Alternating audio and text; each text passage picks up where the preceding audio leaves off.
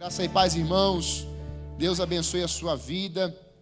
Cremos que nessa noite Deus tem uma palavra para os nossos corações, para a sua casa, para a sua família.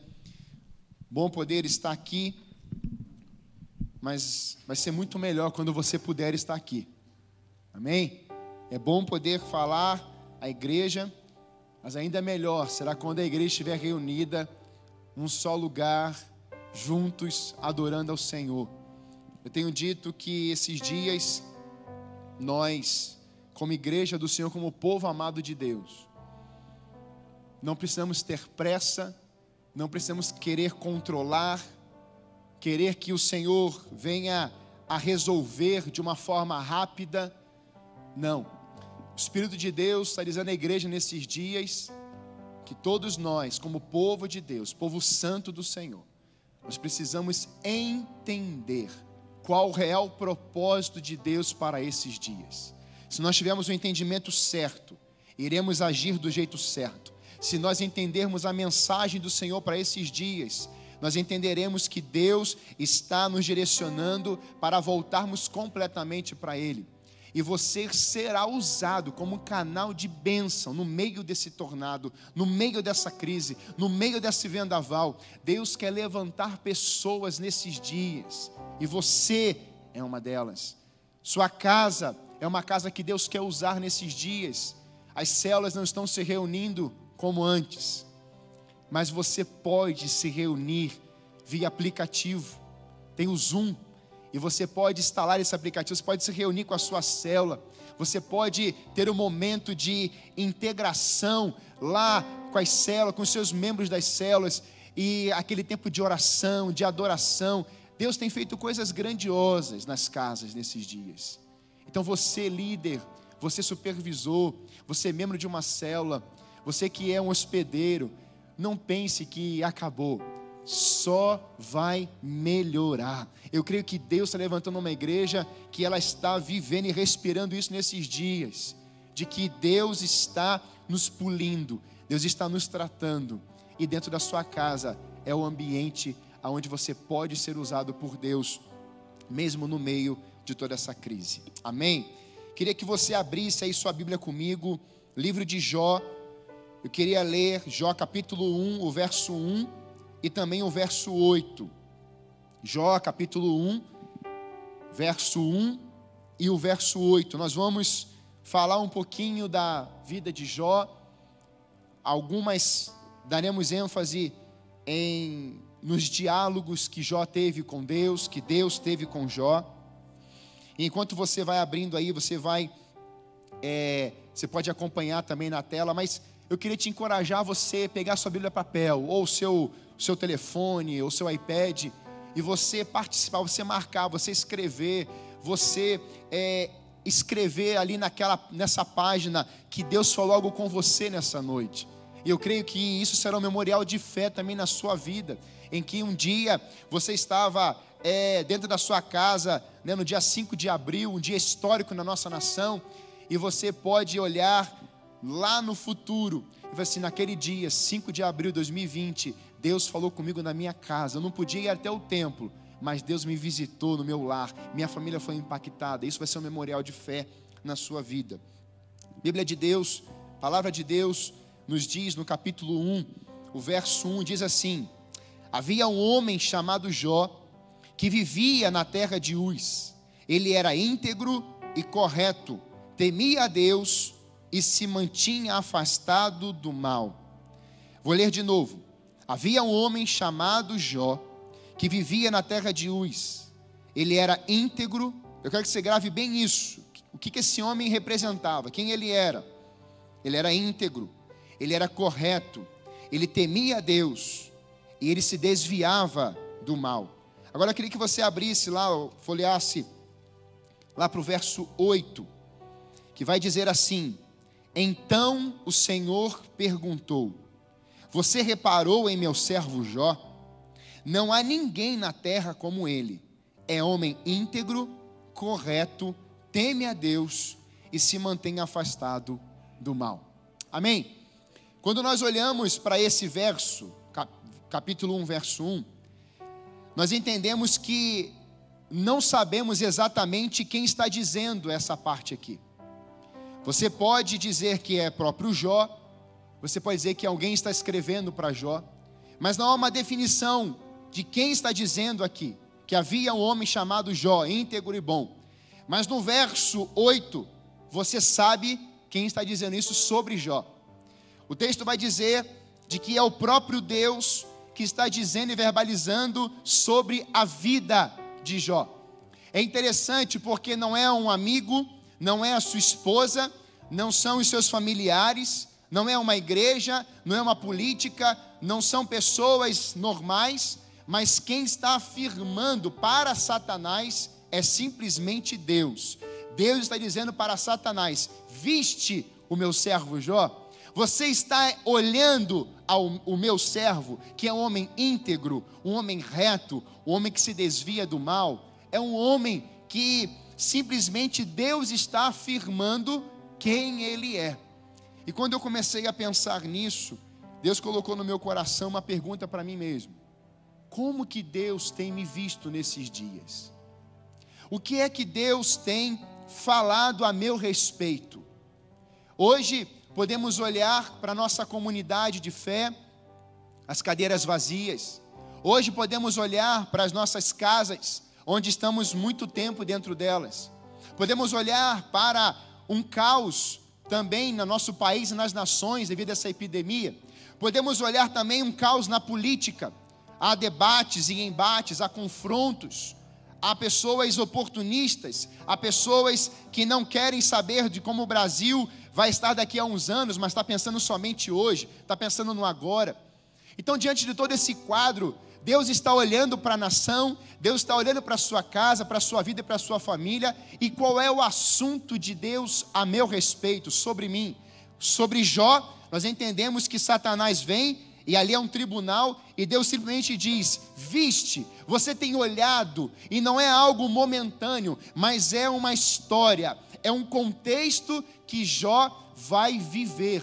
Eu quero pensar isso com você nessa noite.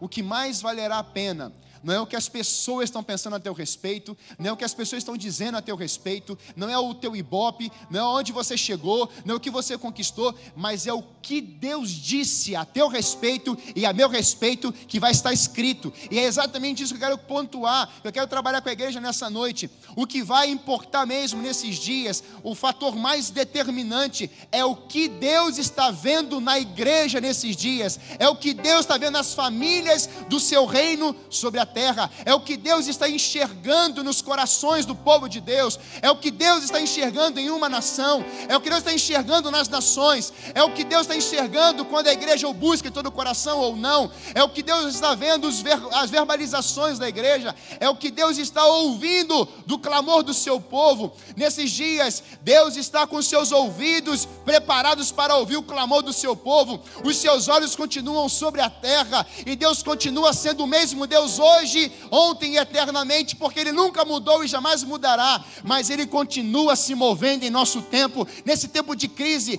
Deus quer usar a sua vida e Ele quer continuar a se mover nesses dias. Nós começamos a ver isso na vida de Jó, mas quando eu começo a perceber e a ver esse, ver esse homem que Deus fala tão, tão bem dele, nós, apesar dessa da admiração, de que Jó tinha com Deus, apesar da admiração que Deus também tinha para com Jó, falando dele com Satanás, nós podemos perceber de que Jó vai verbalizar lá no finalzinho do capítulo 42, de que antes eu te conhecia de ouvir falar, mas agora os meus olhos te veem. E é interessante, meus irmãos, porque diante de toda essa admiração desse contexto que Jó vai passar depois. Homem íntegro, mas o homem que conhecia de um jeito diferente Deus, mas o homem que não tinha os olhos certos em Deus.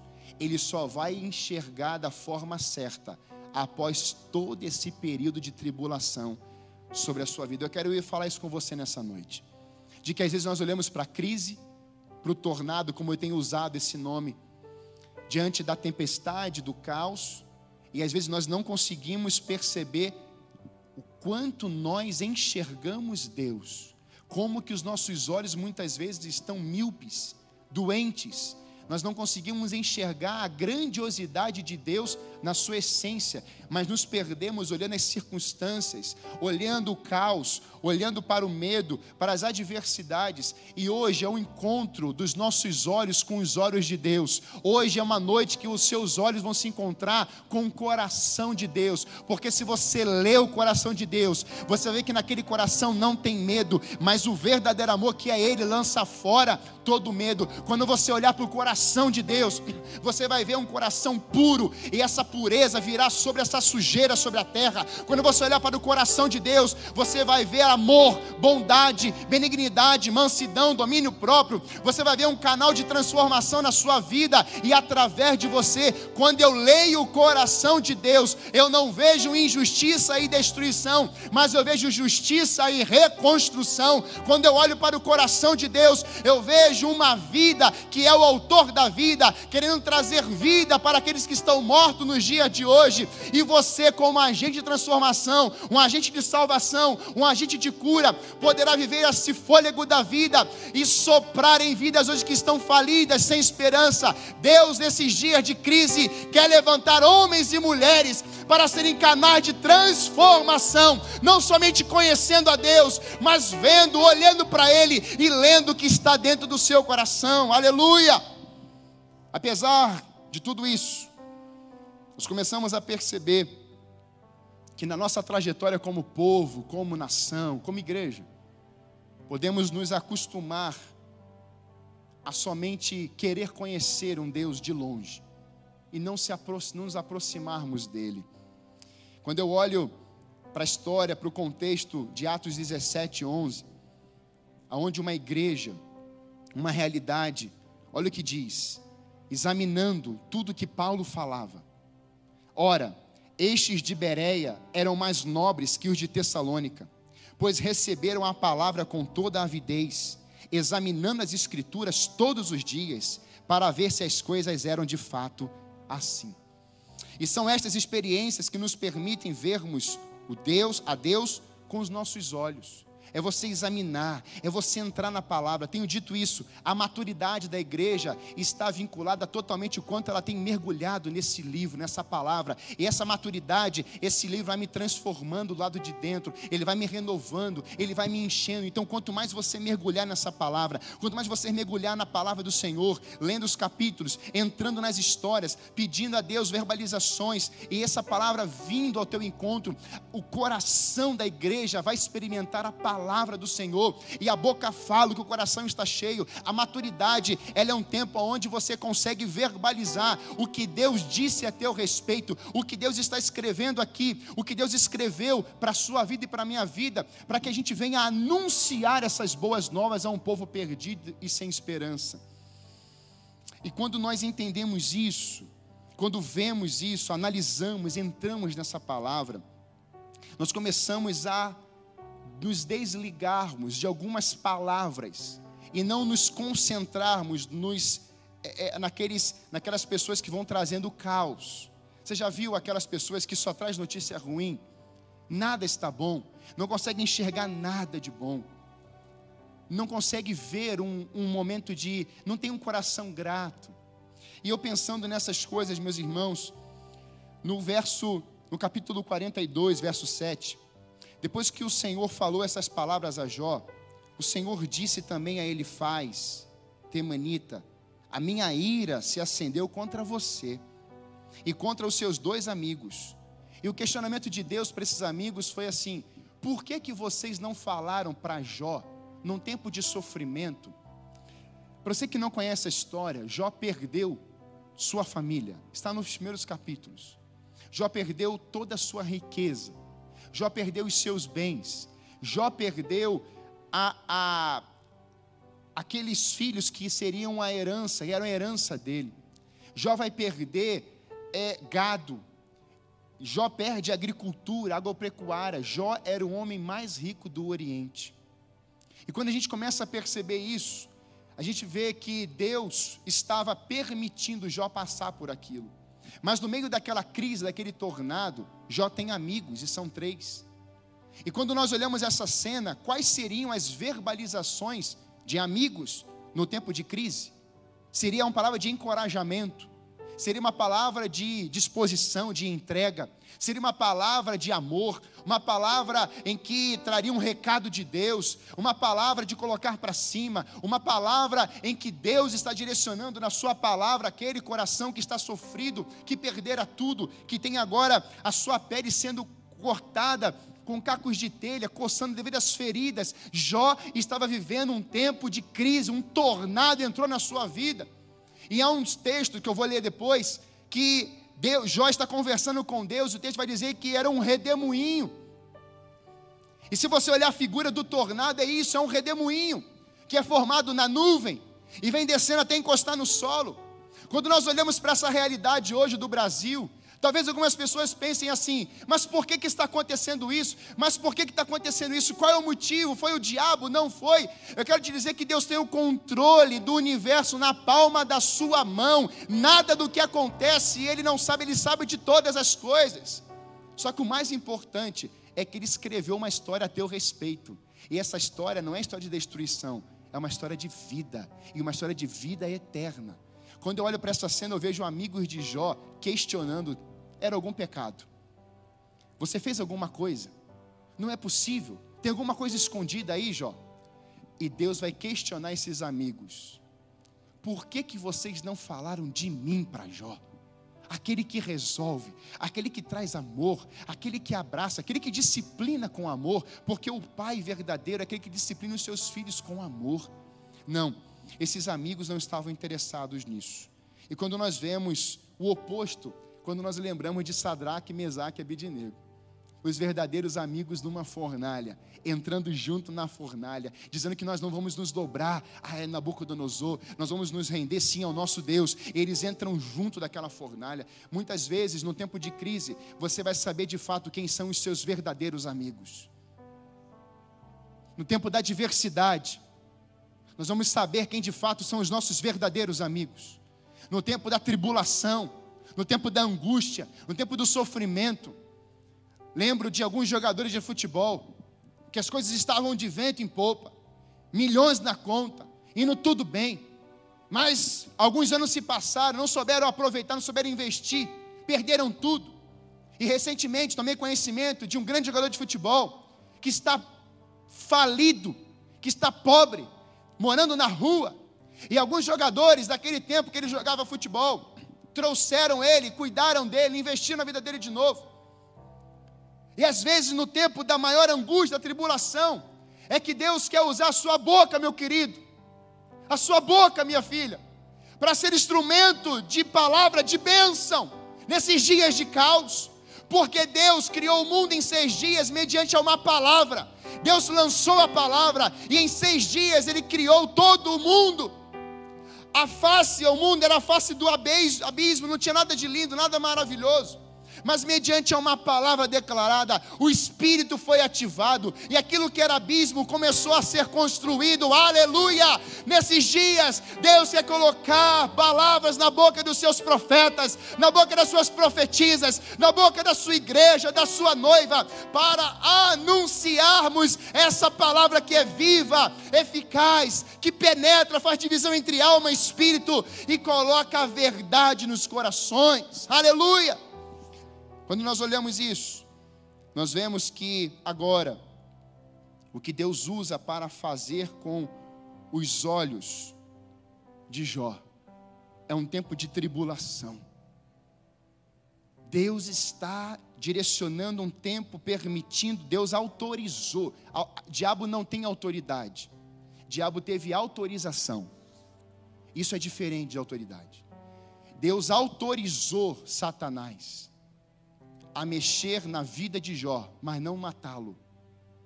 E quando nós entendemos isso, a gente percebe que há permissões de Deus sim para os nossos dias, para o nosso próprio desenvolvimento e crescimento e fortalecimento da nossa fé.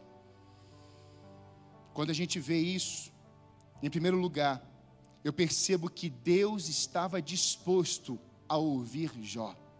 Quando a crise vem, queridos, quando a tribulação chega, quando o dia mal vem, não pense que Deus vem só trazendo ordem para a tua vida, ou apontando um dedo gigante, assim, é isso, é isso, é isso, é isso. Não. A palavra não diz isso. A palavra de Deus nos diz que seus ouvidos estão inclinados. Olha o que está em Salmo 40, de 1 a 4.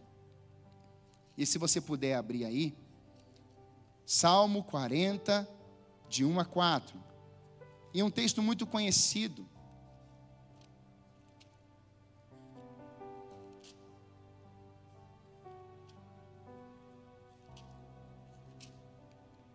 Salmo 40, de 1 a 4, vai dizer assim: Esperei com paciência no Senhor, pelo Senhor. Ele se voltou para mim e ouviu o meu clamor. Tirou-me de um poço de desespero, de um atoleiro de lama, pôs meus pés sobre uma rocha e afirmou e firmou os meus passos.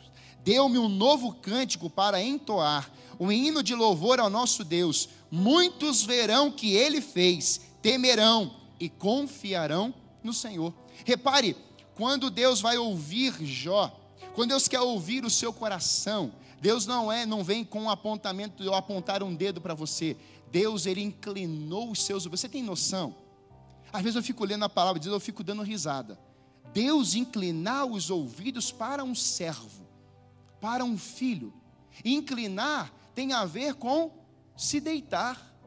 João se inclinava no ombro ou no colo de Jesus para ouvir histórias. Deus ter, quer ter um relacionamento com você nesses dias de crise para ouvir o seu clamor, querido. Você pode, tem livre acesso, o véu foi rasgado de cima para baixo. E agora você tem acesso livre a conversar, a dialogar, e Ele quer te ouvir. Quando eu olho para esse texto, eu lembro de Salmo, capítulo, Salmo 86, que também vai nos trazer essa profundidade, essa verdade. E quando nós olhamos para isso, queridos, nós começamos a perceber que Deus não é um Deus ditador, Deus é um Deus que deseja um relacionamento profundo com você, com a sua igreja, com a noiva dele. Olha o que diz a palavra do Senhor em Salmo 86: Inclina-te, Senhor, e ouve a minha oração. Responde-me, pois estou aflito e necessitado. Protege-me, pois sou fiel a ti. Salva-me, pois sou teu servo e em ti confio. Tu és o meu Deus. Tem misericórdia de mim, ó Deus, pois clamo a ti sem parar. Então há uma verdade nesse primeiro lugar de que Deus queria ouvir Jó e Deus quer ouvir a sua voz. Deus quer ouvir o seu coração. Deus está com seus ouvidos prontos. Deus tem um ouvido sensível às orações do seu povo. Sempre falo de Jeremias, aonde ele se sente injustiçado e diz: O Senhor me abandonou, o Senhor me iludiu, o Senhor me enganou. Ele está questionando Deus, está colocando para fora, está vomitando com Deus.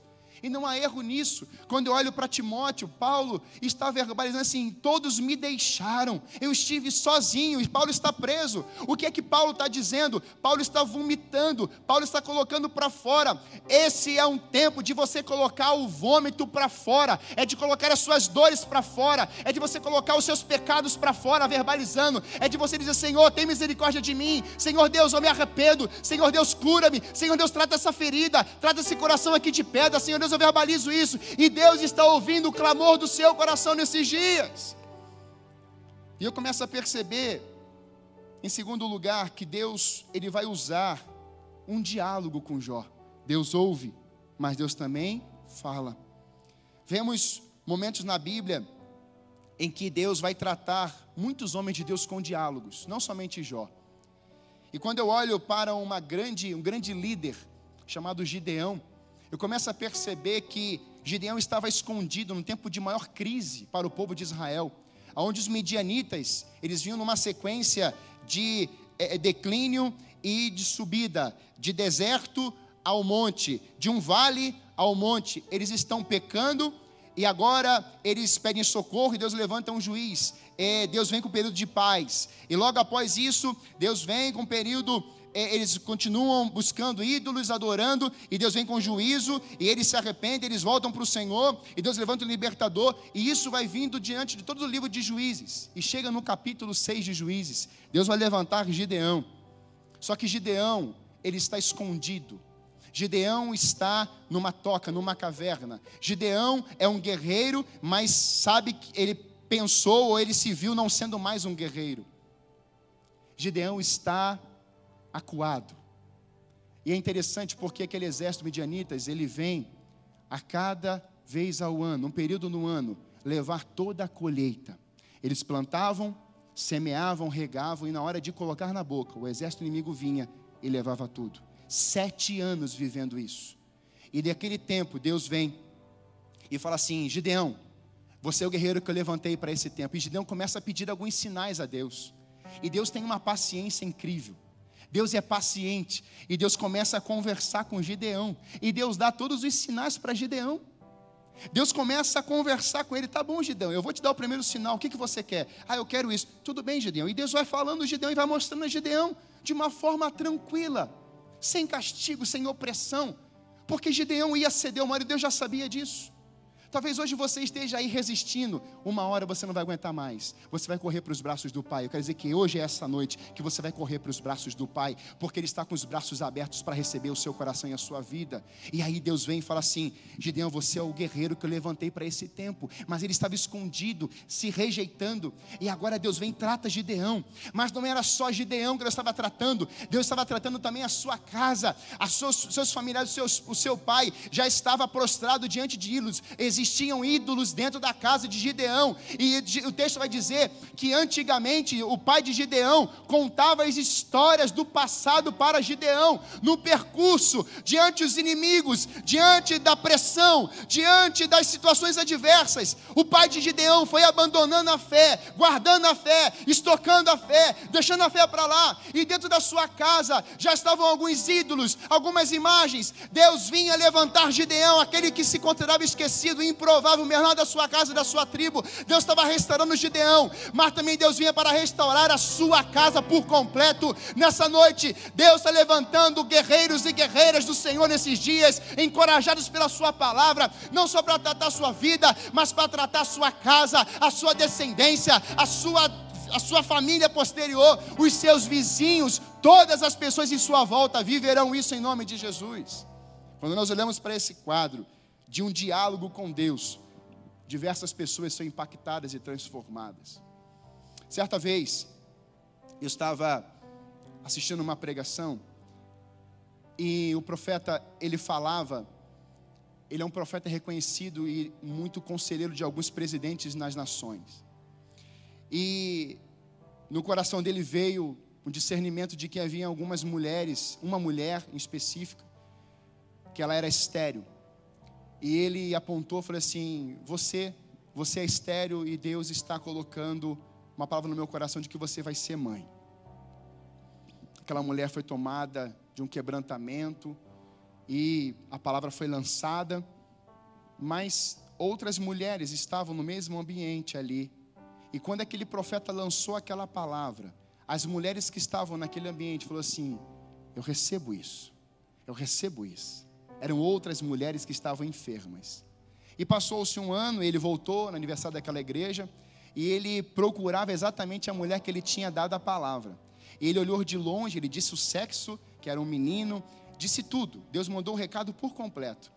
E naquela noite ele pôde olhar e viu aquela mulher sorrindo com aquele lençol né, azul. Ele falou assim: bem, é um menino, né? Graças a Deus, Deus falou, a gente, a gente acertou, né? Tem, tem essas coisas na nossa boca também, no nosso coração. E ele foi chegando perto, ela falou assim: profeta, é um menino.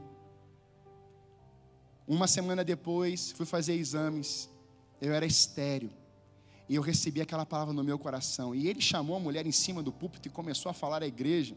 E a igreja foi aquele negócio, aquela loucura, o pessoal aplaudindo, gritando, o pessoal pulando. E aí ele está falando, falando, de repente alguém levantou a mão, pastor, eu quero a palavra. Aconteceu isso aqui um domingo pela manhã. Eu quero a palavra, eu quero a palavra. Ele falou assim: pode falar. Ele falou assim: olha, pastor, é aquele dia que o senhor estava falando aquela palavra profética para aquela mulher, eu também era estéreo. Você era estéreo? É, eu era estéreo, porque o meu filho também está aqui agora, está aqui, ó, na cadeirinha, está aqui junto comigo. E a igreja, numa aquele, aquela loucura, e de repente levantou uma vovozinha. Ele falou assim: Meu Deus, a vovozinha também.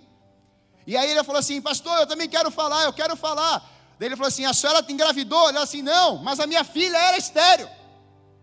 Minha filha não tinha condições de ter filho. E quando o Senhor falou aquela palavra para aquela mulher, eu tomei posse daquela verdade e eu declarei sobre a vida da minha filha. E a minha filha está grávida pela glória do Senhor. Meus irmãos, a palavra quando é lançada, a igreja precisa ser como um solo, o seu coração é como um solo. Essa semente vai ser lançada e é, o diabo está aqui em volta, querendo roubar essa semente, mas você tem poder e autoridade do céu para dizer assim: essa semente não será roubada, essa semente vai frutificar, ela vai crescer e ela vai dar frutos e frutos maduros para a glória e honra dele. Aleluia! Relacionamentos, palavras lançadas, corações que recebem vão virar testemunhos para a glória do Senhor. E aí eu começo a perceber de que dentro desse diálogo, dentro desse, dessa conversa com Deus, na vida de homens, ele vai fazer isso com Jó. Jó, no percurso da sua vida, começa a trazer alguns questionamentos com Deus mais forte. E no capítulo 38, se você puder abrir aí na sua casa, vai dizer assim, a partir do verso 1: esse aqui é o primeiro diálogo. Depois disto, o Senhor, do meio de um. Eu queria que você gravasse esse nome: Redemoinho, Tornado. Respondeu a Jó: Quem é este que escurece os meus desígnios com palavras sem conhecimento? Cinge, pois, os lombos como homem, pois eu te perguntarei e tu me farás saber. Onde estavas tu quando eu lançava os fundamentos da terra? Dize se tens entendimento? Quem dispôs as medidas, se é que sabes? Ou quem estendeu sobre ela o cordel, sobre que estão em fundamentos, e as suas bases, ou quem lhe assentou a pedra angular? Quando as estrelas da alva juntas alegremente cantavam e jubilavam todos os filhos de Deus, ou quem encerrou o mar com portas, quando, quando irrompeu da madre, quando eu lhes pus as nuvens por vestidura, a escuridão por fraldas, quando eu lhes tracei limites e lhe pus ferrolhos e portas e disse: Até aqui virás e não mais adiante, e aqui se quebrará o orgulho das tuas ondas? Acaso, desde que começaram os teus dias, desde ontem à madrugada, ou fizeste alva saber o seu lugar? Meus irmãos, Deus está trazendo uma palavra para Jó. Há um questionamento, e Deus ouve questionamentos mas Deus te faz lembrar de quem Ele é, porque Ele não é esse caos, Ele é o Criador, foi Ele que criou todas as coisas. Deus está querendo que Jó o conheça como todo-poderoso, Criador de todas as coisas, e como Ele fez pela palavra. Ele o mesmo quer fazer hoje na nossa vida e continua fazendo coisas extraordinárias, porque Ele é o mesmo ontem, hoje e eternamente. Diante de um questionamento de Jó, Deus ouve, mas Deus tem uma palavra, porque Ele não muda, Ele continua te trazendo de volta, Ele continua trazendo os seus olhos, o seu coração para quem Ele é. E dentro desse redemoinho, Deus continua sendo Deus. Era um tempo de caos na vida de Jó, mas Deus está dentro daquele redemoinho, dizendo: Eu posso fazer esse redemoinho acabar. E onde é que está isso na Bíblia? Você lembra da passagem que Jesus está naquele barco e os seus discípulos estão desesperados? Ali é uma tempestade, é um vento, ali é uma loucura. Há uma, um questionamento: Senhor, o Senhor não está vendo o que está acontecendo com a gente? O Senhor não se incomoda? E Jesus se levanta, ele chega para a tempestade, aquieta-te vento, aquieta-te mar, e fica tudo calmo novamente. Porque aquele que criou é aquele que foi revelado em Jesus. Lembra da passagem do cego? Aquele cego de nascença. E aí Jesus, ele está gritando, filho de Davi, tem misericórdia de mim. Tem, Jesus tem misericórdia de mim. Jesus para. Jesus ele volta até aquele homem. E Jesus vai cuspir no chão. E aquela cuspida no chão, ele faz um lodo. E ele coloca nos olhos daquele homem. Naquele momento, Jesus estava dizendo, no meu entendimento, havia um buraco naqueles olhos, naquele olho. Porque ele coloca lodo, cuspe, água com o pó da terra. Ele coloca de volta naquele olho. Ali, os homens que perseguiam Jesus ficaram desesperados, porque eles não reconheciam Jesus como porque ele era criador. E ali Jesus está dizendo assim: Meu Deus, o meu Pai criou os olhos no homem. Eu também tenho o mesmo poder, porque eu sou Ele, Ele em mim e eu nele. Então eu faço essa, esse lodo virar um olho novamente no ser humano.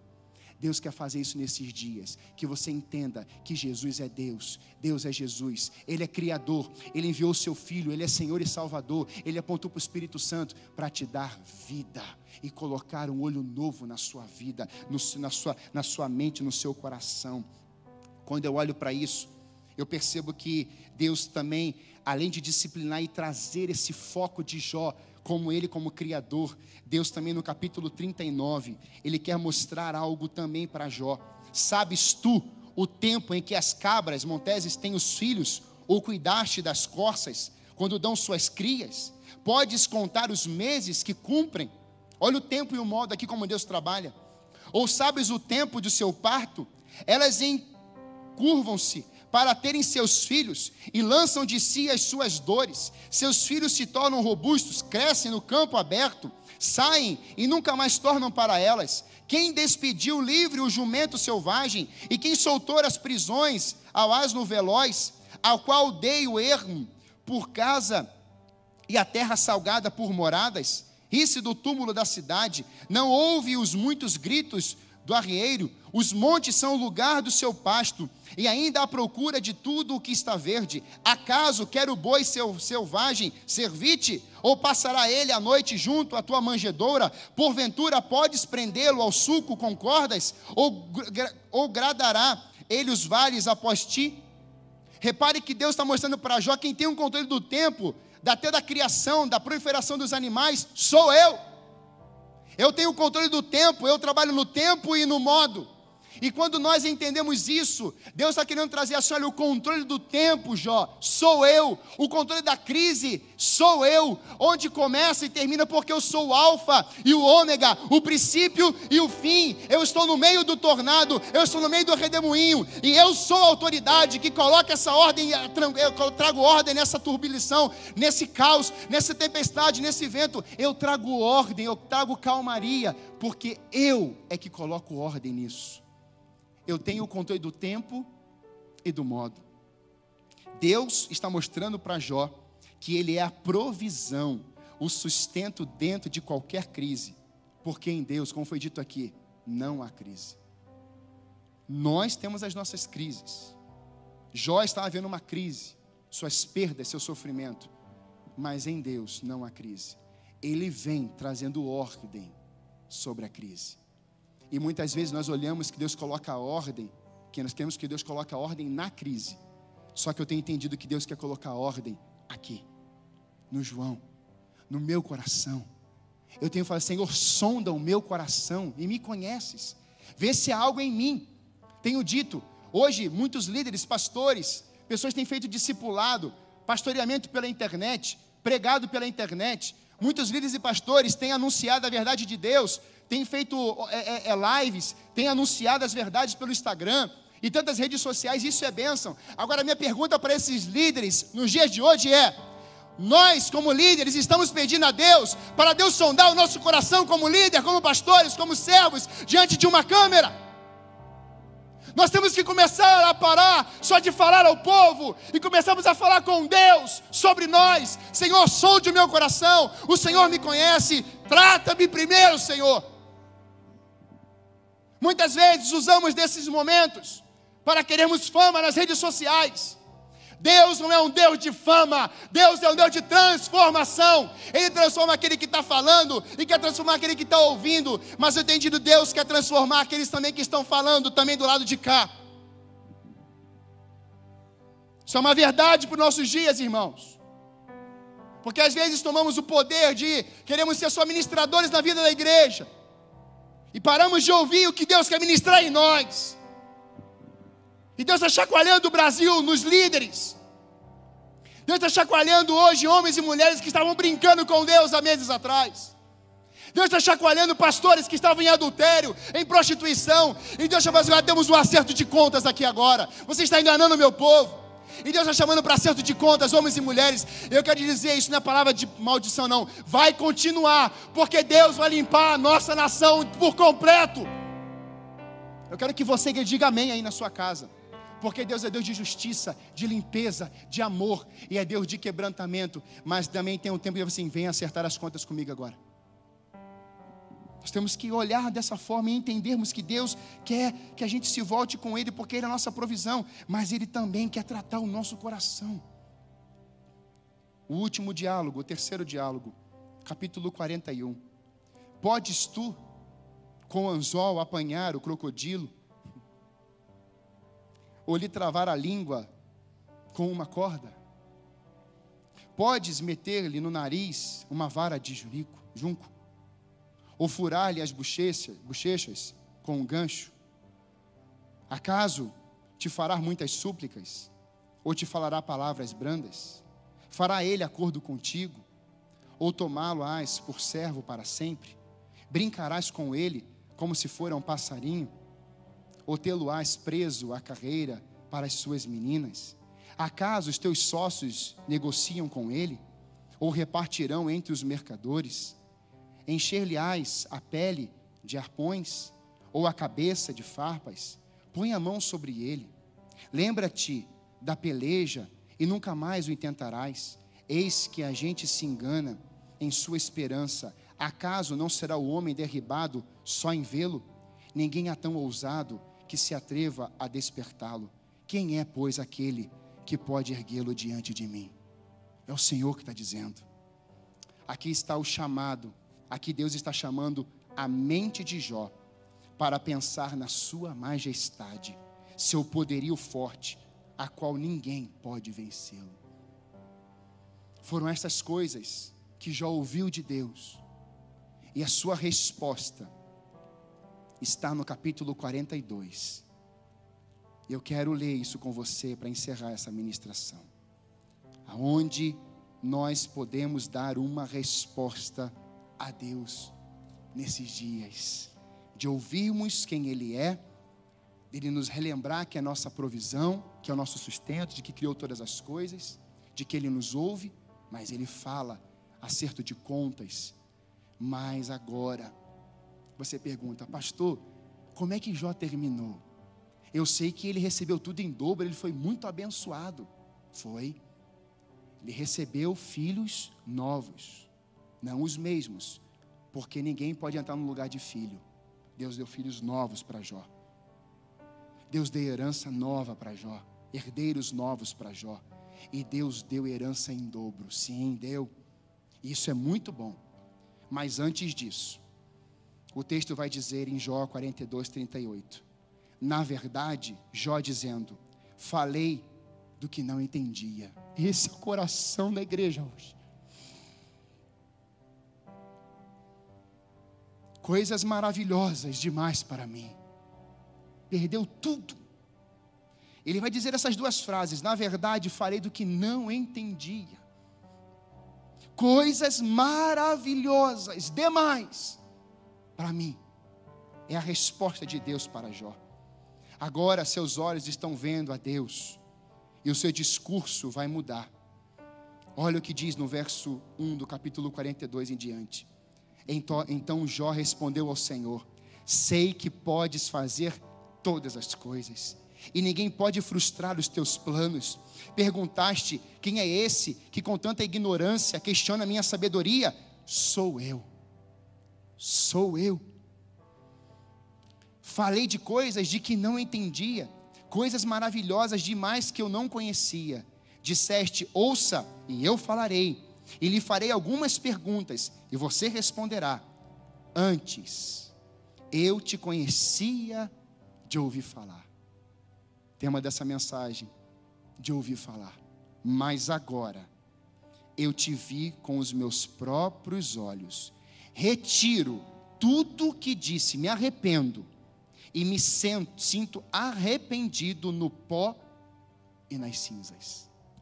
Essa foi a resposta do servo íntegro, bom, que se desviava do mal, mas só conhecia, só de ouvir. Mas agora, os seus olhos podem ver a face do Senhor.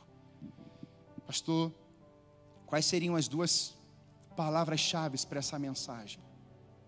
Vivência e relacionamento. Vivência, porque Jó teve experiência no processo, desde quando era tudo bem, quando perdera tudo, mas até o processo de receber tudo em dobro. Vivência. Ele teve vivência, experiência com Deus. Quando tudo ia bem, quando perdera tudo, mas quando tudo voltou em dobro. Você está entendendo aonde a nação precisa abrir os seus olhos hoje? Aonde as famílias das igrejas precisam abrir os seus olhos? Porque Deus é o mesmo quando tudo estava bem, quando não tinha gripe. Mas Deus continua sendo o mesmo Deus hoje, aonde muitas pessoas estão morrendo no Brasil e países afora, ele continua sendo Deus. Mas quando isso passar, ele vai vir como um tempo de restauração. Ele virá como tempo de colocar restituição em dobro sobre as nações, em nome de Jesus. E ele fará, ele vai ver uma nação, um povo, olhando a ele face a face. Vivência é importante, mas também relacionamento. Ele veio todos os dias conversar com Adão e Eva. Todos os dias, no final da tarde. Relacionamento. A banda pode vir. Relacionamento que é quebrado. E o que Deus faz? Eles são expulsos do jardim mas Deus disse para Moisés: Moisés, constrói um tabernáculo, porque eu vou descer para morar no meio de vocês, eu vou habitar no meio de vós. E Deus vai lá no tabernáculo. E agora Deus vem, vai também ter o seu tempo dentro do templo de Salomão. Mas o profeta Ageu diz: a glória da segunda casa será ainda maior. Jesus veio e João diz que ele tabernaculou, viveu entre nós. Vimos a sua glória como a glória do unigênito do Pai, cheio de graça e de verdade.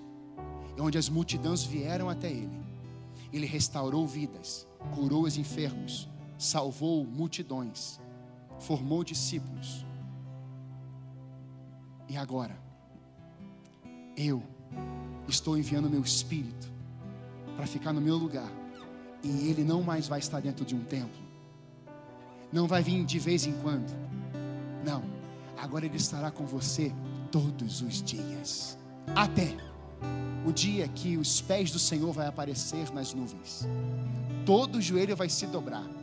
Toda a língua vai confessar que Jesus Cristo é o Senhor para a glória de Deus Pai. Eu quero te convidar nessa noite a que os seus olhos sejam abertos nessa noite, para que você não precise enxergar no dia da volta dele, mas você pode receber hoje vida eterna, restauração, cura, libertação e ter uma vida olhando para Jesus a partir de hoje, nos olhos dele, porque antes, mesmo cristãos, antes ouviam sobre Deus, tinham conhecimento a respeito de Deus, mas a partir de hoje vão enxergar Deus da forma certa, da forma verdadeira.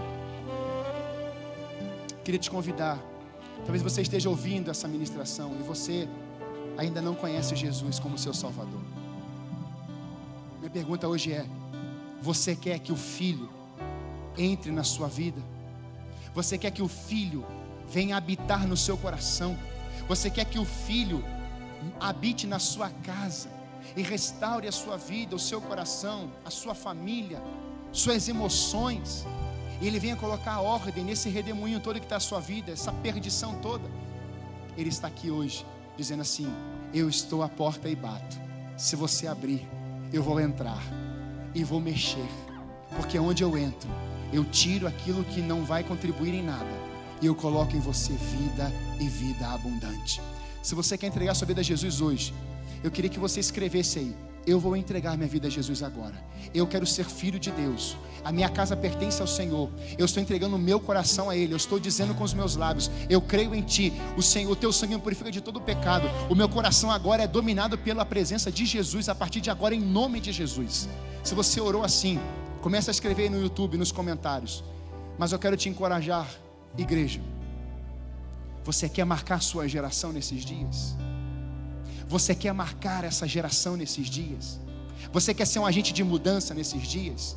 E não simplesmente questionar Deus, e não simplesmente dizer assim: onde é que Deus está? Onde é que o Senhor está? Por que está acontecendo isso? Me abandonaram, é, é, eu estou sofrendo. Não, hoje, Deus está chamando um compromisso individual, como Jó vai dizer: Eu sou.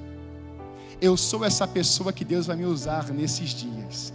Eu sou essa pessoa que Deus vai usar na minha casa. Eu sou essa pessoa que Deus vai usar na minha família. E se você quer ser usado por Deus nesses dias, eu queria que você escrevesse aí como filho de Deus, que não é mais só querer conhecer Deus, de ouvir falar. Agora você vai conhecer o coração de Deus, os sonhos de Deus, os projetos de Deus para esses dias em nome de Jesus. Se você quer viver isso como filho amado de Deus, experimentando coisas novas de Deus e ser um agente de libertação, um canal de bênção, escreva aí: eu sou esse homem, essa mulher a partir de hoje, em nome de Jesus. Escreve isso aí em nome de Jesus. Antes, eu te conhecia de ouvir falar, mas agora, os meus olhos estão te vendo. Aleluia. Aleluia.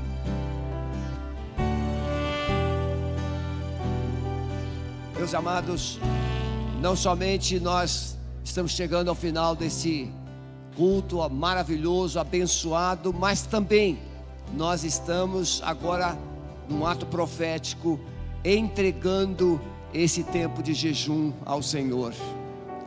O Brasil parou hoje. As famílias se uniram. As igrejas arriaram as suas bandeiras. E todas entenderam que quem faz a diferença é Jesus.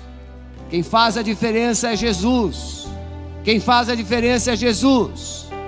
E por isso a Ele toda honra, toda glória e todo louvor. Pegue o seu calendário e marque esse dia, 5 de abril de 2020. Esse dia, tal qual a Páscoa, marcará um novo tempo na nossa história marcará um novo tempo no nosso país, marcará um novo tempo na sua vida, assim como Jó teve a sua vida marcada por um recomeço. Ele antes conhecia de ouvir falar, mas a partir desse encontro com Deus, ele passou a conhecer Deus pessoalmente. No final deste culto, nós estaremos ali na porta de entrada principal. Nós vamos gravar uma live que daqui a pouco você poderá acompanhar no Instagram, profetizando a bênção do Senhor para todos os nossos vizinhos.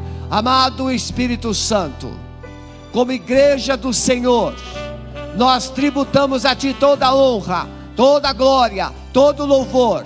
O Senhor está presente em toda a terra. O Senhor está no trono, o Senhor reina, o Senhor governa, o Senhor estabelece e destitui reis. Por isso nós, como igreja, entregamos a Ti esse jejum. Nesse jejum, nós lançamos a nossa fé, a nossa esperança de que o Senhor ouviu o clamor, ouviu o clamor, ouviu as orações do teu povo, e dos céus o Senhor trovejará, o Senhor romperá, o Senhor abençoará as tuas igrejas e abençoará a nossa nação. Cremos que o nosso presidente e todos os seus assessores, ministros, o Supremo Tribunal Federal, o Congresso Nacional, todo o governo do nosso país será sacudido pelo poder do nome de Jesus. Nós abençoamos a nossa nação e tomamos posse da vitória que o Senhor derramará sobre esta nação. Cremos que será assim, no precioso nome de Jesus. Mas, Pai, ainda queremos profetizar que nos lares que permaneceram até agora, recebendo essa palavra, há uma promessa de que a cura do Senhor está chegando. O teu filho falou de um, de um profeta que lançou uma palavra de cura. Lançamos agora uma palavra de cura em todos os lares que estão sendo alcançados. A enfermidade vai para a cruz e a vida abundante do Senhor chegue física, emocionalmente e espiritualmente nessas casas. Cremos assim no poder do nome de Jesus. Deus te abençoe. Sexta-feira, às 20 horas, sábado às 19 e domingo, enquanto Deus assim nos mantiver, domingo às 10 e às 18h30, juntos, celebrando ao Senhor. Deus abençoe.